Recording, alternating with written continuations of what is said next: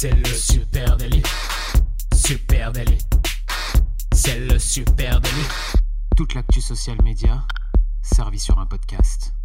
Bonjour à toutes et à tous, je suis Thibaut Tourvieille de La Broue et vous écoutez Le Super Daily. Le Super Daily, c'est le podcast quotidien qui décrypte avec vous l'actualité des médias sociaux.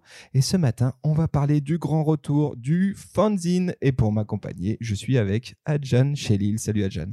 Salut Thibaut, ça va? Ouais, ça va super, je te remercie. T'es content de parler du fanzine Ouais, mais en fait, c'est un sujet que je kiffe. Hein. C'est vraiment un, délire perso hein, pour moi. Et effectivement, je suis très content qu'on en parle ce matin. Ça tombe bien. Tu vois, parfois, il y a des trucs qui tombent en, en désuétude et puis il y a des choses qui reviennent. Et ben, c'est peut-être le cas du fanzine.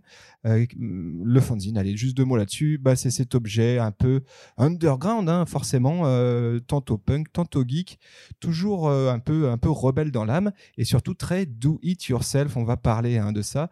Et le fanzine, eh ben, à l'heure euh, de l'effondrement de la presse papier, des médias traditionnels, etc., de l'apogée, hein, de l'ère des réseaux sociaux, eh ben, semble reprendre une seconde vie. Et aujourd'hui, eh ben, il, prend d'assaut le fanzine, les cahiers de tendance et les moodboards des marques. Et c'est très intéressant à suivre. Oui, effectivement, c'est un peu le, retour du fanzine. Alors, on va peut-être commencer déjà par expliquer ce que c'est, hein, parce que tout le monde ne sait pas forcément ce que c'est. Les plus jeunes, je ne sais pas, moi, s'ils savent ce que c'est le fanzine. Euh, déjà, c'est tout simplement la contraction de fanatique et magazine.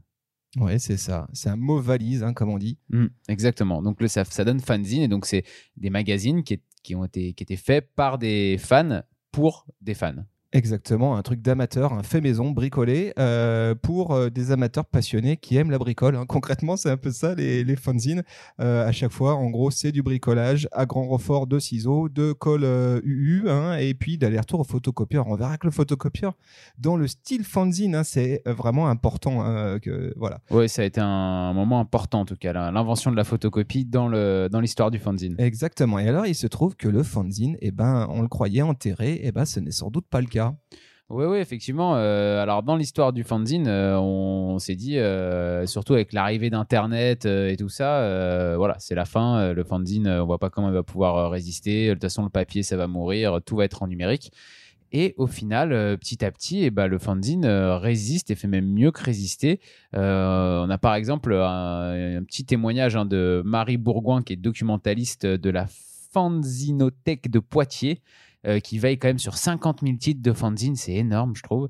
Euh, et elle nous rassure. Hein. Elle nous dit qu'il y a beaucoup de vieux titres qui résistent, hein, qui sont encore là. Et surtout, ce qui est encourageant, c'est qu'il y a pas mal de nouveaux qui, euh, qui réapparaissent. Ouais, ça c'est intéressant. Alors il faut quand même euh, signaler que le fanzine, hein, ses heures de gloire, ben, c'est les années 70, 80, 90. Il y en a toujours moins que dans les années 70, 80, 90. Oui, clairement. c'est là vraiment qu'on est à l'apogée du, du fanzine. Il n'y a pas un seul concert underground ou concert de punk où tu trouves pas ben, cette espèce de petit magazine un peu froissé photocopier maison, agrafé un peu maladroitement, relié à la dégueulasse, mais qui est là euh, à disposition gratuitement ou alors euh, sous donation libre. Euh, et c'est ça un fanzine en fait. Ouais, le fanzine il s'est un petit peu démocratisé, même dans les années 50, il se popularise un peu autour de la bande dessinée, du polar, de la poésie. Et puis, comme on disait tout à l'heure, il y a l'arrivée de la photocopieuse qui d'un coup fait rentrer le fanzine dans la culture de masse, puisque là, vous pouvez passer de votre petite création unique que vous avez réalisée bah, au lieu de devoir la refaire à la main pour avoir un deuxième exemplaire, vous pouvez la photocopier et là d'un coup, bah, ça veut dire que vous pouvez la distribuer en plus grand nombre et c'est comme ça qu'il se, se popularise et qu'il se développe. Et puis, comme tu le disais, dans les années 70, euh, c'est tout simplement le mouvement punk hein, qui l'a un petit peu récupéré, et parce que c'était un mouvement qui était isolé des médias, même au niveau musical, et qui a créé du coup sa, son propre média. Voilà, qui s'est emparé de, du fanzine comme son propre média. Voilà, alors moi je suis, je suis pas né, euh, j'étais pas là hein, dans les années 70, alors que moi, oui, la grosse scène punk des années 80, etc. Par contre, c'est vrai que je me souviens très bien, gamin, euh, m'éclater sur le photocopieur de ma tante qui avait ça dans ses bureaux, et on y allait avec mon cousin le week-end et on utilisait à blinde leur photocopieur et on jouait avec ça. Et c'est vrai que le fanzine, c'est vraiment un espace créatif. Hein.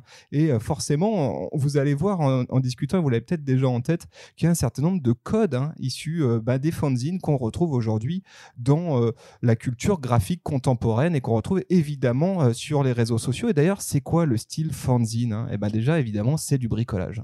Ouais, ouais, bah comme tu as dit tout à l'heure, euh, c'est du collage, euh, c'est euh, du découpage, c'est tout ce que tout ce que vous pouvez faire vous-même facilement à la main. En fait, c'était tout ce que n'importe qui. Le fanzine, c'était vraiment le média qui était accessible à n'importe qui. C'est-à-dire que même si, comme tu disais, vous étiez un gamin de, de 10 ans, vous étiez capable de peut-être faire un fanzine en allant découper dans des revues à droite à gauche les choses qui vous plaisaient, faire.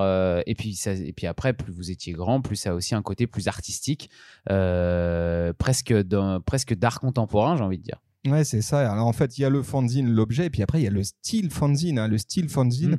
euh, bah, c'est un mix de collage, de dessins à main levée, un peu naïf, et puis euh, surtout un jeu autour de l'impression. Et ça, c'est vrai que tu parlais du photocopieur, ça a été vraiment, euh, c'est vraiment là-dessus que repose le style fanzine. hein. Tu sais, c'est euh, ce grain qu'on retrouve aussi parfois aujourd'hui dans du graphisme, ce grain un petit peu d'impression euh, où on voit les points de l'imprimante, euh, etc. Puis c'est euh, aussi une, une tendance bah, qui est en vogue aujourd'hui dans les arts visuels et dans les médias sociaux. Je vais vous mettre une petite vidéo en note de ce podcast. Euh, vous qui nous écoutez, allez la voir, euh, cette vidéo. Voilà, Elle vous pouvez la voir. hein. Elle est dans les, euh, dans les commentaires, dans le descriptif, pardon, juste en dessous. Donc allez-y. hein. et jeter un coup d'œil sur cette vidéo qui résume bien ce que c'est que l'art du fanzine, le style fanzine. hein. C'est ce qu'on retrouve dans bah, aujourd'hui plein de travaux de graphisme sans vraiment s'en rendre compte. Alors, il y a notamment le jeu autour de la bichromie, quand on, on a par exemple ces effets graphiques avec deux couleurs. On va avoir une tête en couleur sur un fond en couleur, ou ces effets un petit peu de, de fausse 3D, tu sais, avec trois couleurs superposées, etc. Là, tout ça, c'est issu euh, de euh, ce que produisait à l'époque la sérigraphie artisanale, tu sais, où on utilisait à la main ces petits racleurs de peinture sur une, euh, sur un, sur des calques et qui n'étaient pas très bien alignés, donc c'était un peu déconnant. Et ce truc-là, on le retrouve aujourd'hui de façon consciente, hein, c'est-à-dire Ouais. les mecs font ça sur Illustrator ou sur Photoshop et reproduisent ce style-là. On peut aussi parler de la risographie. Est-ce que tu vois ce que c'est la risographie? Non, ça, je veux bien que tu m'éclaires. eh ben, la risographie, c'est un autre style de photocopieuse. Ça vient du Japon. C'est un truc un peu différent de la photocopieuse et c'est notamment euh, euh, bien souvent en monochromie. C'est-à-dire que tu vas voir, tu sais, euh, des ces espèces de photocopies rouges, roses, avec des tons un peu passés. Je sais, il faut le voir pour, Ouais, pour si, se rendre je vois, compte je vois de ce des que images qui sont faites comme ça. Et, et ça aussi, c'est quelque chose qu'on retrouve aujourd'hui fréquemment dans du graphisme contemporain.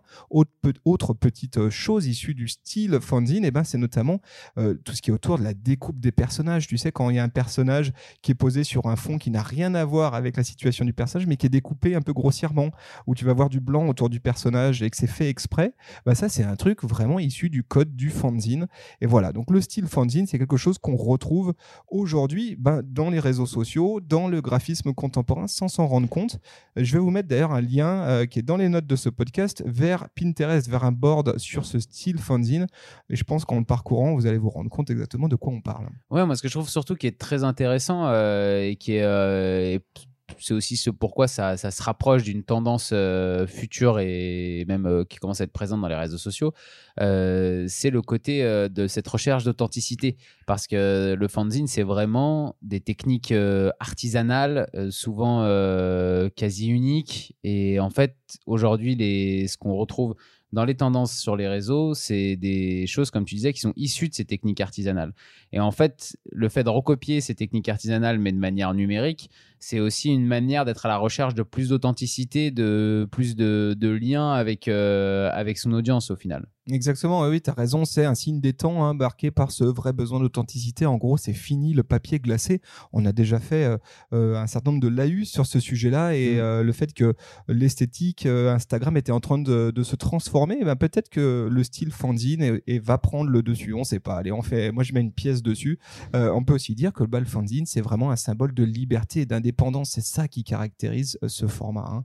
Oui, ça c'est c'est longtemps été, notamment aussi parce que c'était raccroché au mouvement hein, mais ça a longtemps été euh, un média un petit peu contestataire, un moyen de, sortir des sentiers battus, hein, parce que c'était un peu comme les réseaux sociaux aujourd'hui aussi, c'est créer son propre média au final, euh, créer son fanzine et pouvoir du coup avoir la liberté de parler de tout ce qu'on a envie, euh, d'évoquer n'importe quel sujet, chose qu'on peut pas forcément faire à l'époque en tout cas où le fanzine était pendant son heure de gloire sur des médias plus traditionnels traditionnel. Et aujourd'hui, euh, quand on regarde un petit peu euh, ce, qui, ce qui existe sur les réseaux sociaux, on peut se dire qu'il y a un peu de la même, euh, de la même histoire en se disant que quand on se crée un compte sur les réseaux sociaux, quand on crée euh, un nouveau réseau comme ça, et ben on a cette liberté-là, on sort d'un de, d'un calendrier éditorial qui est imposé par euh, des médias euh, plus traditionnels. Exactement. Et d'ailleurs, on peut parler hein, des fanzines sur les réseaux sociaux. Il y a quelques exemples. Évidemment. Alors, ce qu'on peut dire déjà juste en, en, en crochet, c'est qu'on pourrait dire bah, les réseaux sociaux ont tué le fanzine, mais en fait pas du tout. Ça offre justement un territoire additionnel euh, aux fanzines et ça leur permet surtout d'être beaucoup plus visible. Alors qu'avant, le fanzine, c'était un truc que tu faisais bah, dans ta ville et puis il y avait peu de chances que tu euh, te fasses distribuer plus largement. Et aujourd'hui, les fanzines qui existent, hein, qui existent physiquement, et ben ils trouvent une vraie résonance avec les réseaux sociaux. Et il y a quelques exemples assez probants euh, de ce côté. hein. Oui, oui, parce que les réseaux sociaux, avant tout, c'est aussi euh, créer du lien entre des gens qui sont pas forcément proches les uns des autres. Donc, euh, ça permet d'avoir, euh, de trouver des personnes qui pensent un peu comme vous, en tout cas, qui ont envie des, qui ont un peu envie de parler des mêmes sujets que vous et qui habitent pas forcément dans votre bled euh, en Normandie, mais peut-être euh, qui habitent à l'autre bout de la France ou même du monde. Et Donc peut- euh, là, sur les réseaux, euh, tu voulais dire. Oui, oui, j'aimerais bien que tu parles de. Parce que tu- c'est toi qui me l'as montré, ce fanzine frangine là, que je trouve vraiment intéressant. J'y viens, j'y viens. J'allais dire du coup avec euh, alors déjà que sur les réseaux sociaux, sur Instagram, on retrouve quand même au hashtag euh, fanzine 261 000 publications, donc c'est quand même une, un fort retour du, du fanzine. Et puis voilà, moi je vous ai dégoté un petit un compte très sympa sur Facebook et sur Instagram. C'est la page fanzine frangine, donc on vous met les liens là, vous les avez en dessous hein, dans le descriptif, vous pouvez aller regarder pendant que je vous parle. Euh, c'est 1800 fans à peu près hein, sur Facebook et euh, c'est euh, une page consacrée à la micro-édition. Un petit peu fais ce qu'il te plaît avec ce que tu peux, sérigraphie, gravure, dessin ou trait, DIY, donc tout ce, qu'on, tout ce que résumait un peu le style fanzine. C'est deux sœurs qui sont originaires de Franche-Comté, figure-toi, illustratrices et auteurs. Elles mettent à l'honneur sur leur page l'univers underground du fanzine. Elles y prônent une véritable liberté de ton, sans censure ni tabou. Elles traitent leur quotidien avec humour et poésie. Elles réalisent leurs illustrations à l'encre, au stylo ou à la plume, en sérigraphie, en gravure, euh, exactement tout ce qui fait le fanzine, les techniques artisanales. Elles se refusent à la production de masse, bien sûr, parce qu'elles elles veulent produire euh, style fanzine, donc collection papier et en série limitée. Et euh, elles communiquent plutôt de manière cool là-dessus. Leur dernier projet de fanzine s'appelle Balance ta vulve et c'est mis en avant notamment, on vous met le lien par le site Combini qui en parle aussi. Donc c'est un fanzine qui commence quand même à être un peu connu. C'est un projet collectif, ça par exemple, qu'elles ont lancé euh, du coup il y, a, il y a quelques temps. Elles ont fait un appel et puis elles ont reçu une cinquantaine de créations, de collages, euh, de photographies, dessins, gravures, poèmes, musique, musique pardon, même sculpture. Et puis voilà, elles en ont fait un fanzine. Elles font aussi euh, des expos avec euh, leurs dessins euh, qui sont dans ce style-là. Donc c'est assez cool. Euh, et là, on retrouve vraiment tout l'esprit du fanzine, hein, parce que même dans Balance ta vulve, euh, c'est un petit peu... c'est en tout cas avec une liberté de ton et, euh, et, euh, sur un sujet euh, de, de la sexualité féminine ou de qui peut retoucher aussi l'égalité homme-femme ou les rapports homme-femme dans la société. Bah voilà, c'est des sujets qui peuvent être peut-être plus facilement abordés et avec plus de liberté dans un fanzine comme ça que à travers des médias plus traditionnels. Exactement, très intéressant. Allez voir fanzine frangine. On vous met les liens dans ce, dans les notes.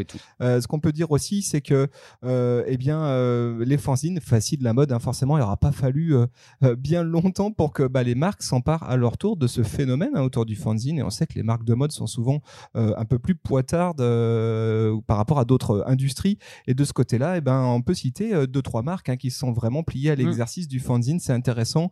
En décembre 2010, en décembre 2016, pardon, à l'occasion de la sortie, eh bien, euh, tu sais, de la tubular euh, chez Adidas. Ouais. je, je sais pas si tu vois cette, cette marque de, enfin, cette, euh, cette basket, hein, cette forme de basket un peu spé. Euh, eh bien, ils ont, euh, Adidas avait lancé un fanzine hein, d'une trentaine de pages qui était consacré à la jeunesse créative parisienne. Ça s'appelle Street Challenge High Fashion. Euh, pareil, je vous mets un lien dans les notes de ce podcast si vous voulez aller voir et aller voir à quoi ressemble ce fanzine. C'est intéressant de voir comment une marque peut s'approprier un certain nombre de codes issus du fanzine. De la même manière, un Carhartt, la, marque de, prêt-à-porter, eh ben, elle a collaboré avec un photographe qui s'appelle Steph Mitchell pour accoucher eh bien, d'un fanzine qui mêle la photographie, le dessin, euh, des notes autour de l'univers de la marque, des récits. Donc on est tout à fait dans l'univers et les codes du, euh, euh, du fanzine. Ça s'appelle Sinners are Welcome Here. Et pareil, c'est très bien fait, c'est très intéressant. Puis il y a un troisième, euh, un troisième exemple avec Kenzo qui a sorti un fanzine qui s'appelle Folio. Pareil, je vous mets un lien vers quelques captures d'écran issues de ce, ce fanzine.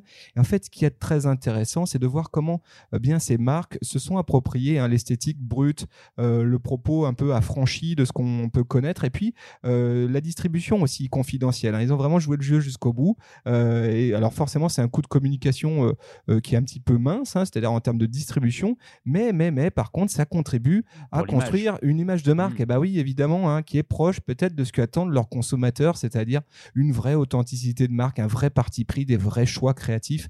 C'est très intéressant et sans doute qu'il y a inspiration à les trouver pour, pour d'autres marques. hein. Oui, je pense que là, on est dans des marques qui ont été euh, un petit peu précurseurs euh, dans leur euh, manière d'anticiper ce retour du fanzine. Euh, moi, je serais pas étonné que dans les, dans les prochains mois ou même années, on retrouve de plus en plus de marques qui, qui montent comme ça leur propre fanzine ou qui reprennent les codes un peu visuels pour se les réapproprier, effectivement. Exactement. On peut aussi parler des fanzines hein, qui passent dans les stades. Ça, c'est intéressant aussi. Ouais, alors ça, c'est une vraie culture des stades en France et en Europe, hein, avec les magazines de stades. C'est les groupes de supporters qui créent leurs propres pour les distribuer dans les stades. Et ça avait petit à petit disparu euh, des stades. Et là, on retrouve ça avec euh, le Gazetta Ultra. Et euh, c'est un fanzine qui est fait par des ultras de différents clubs français et européens et qui distribue, pareil, dans les stades. C'est tout simplement pour parler des supporters, de, de- des luttes qu'ils peuvent avoir ou alors de leur joie, de leur quotidien. Il y a notamment, je crois, un sociologue qui vient intervenir dedans aussi. Donc, c'est assez intéressant, c'est assez complet. Et voilà, le- c'est quelque chose qui a toujours existé, qui, était un- qui avait un petit peu disparu, même si ça existait encore dans certains clubs. Et c'est en train de revenir. Donc, euh, donc encore une preuve que, que ça revient. Et là aussi, ce que je trouve de très intéressant, c'est que fanzine et réseaux sociaux, finalement, permettent les mêmes choses, c'est-à-dire offrir des territoires d'expression à des populations qui ne les ont pas forcément. Euh, et donc, euh, la possibilité de créer son propre média, hein, de devenir son propre média, c'était la promesse du fanzine, en tout cas l'utopie autour du fanzine. Et c'est ce qu'on euh, retrouve aujourd'hui sur les réseaux sociaux. C'est pour ça aussi que les deux font bon ménage ensemble, c'est qu'ils ont un ADN commun, une culture Ouais, commune. ouais. Non, c'est clair, c'est clair qu'ils ont un ADN commun.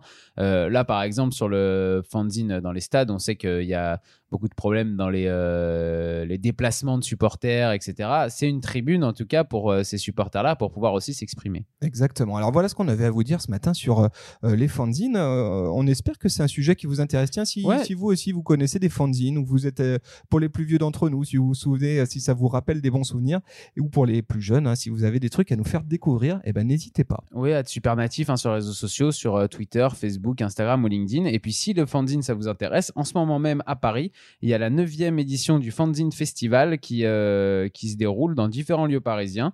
Vous avez toutes les infos sur leur page euh, Facebook ou Instagram.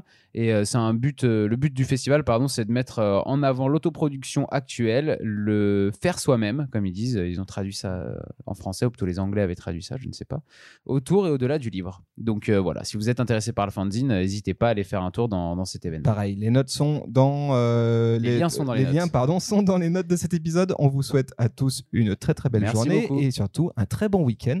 On vous donne rendez-vous dès demain. Lundi. Pardon, dès lundi. Allez, Salut, ciao, ciao. Salut.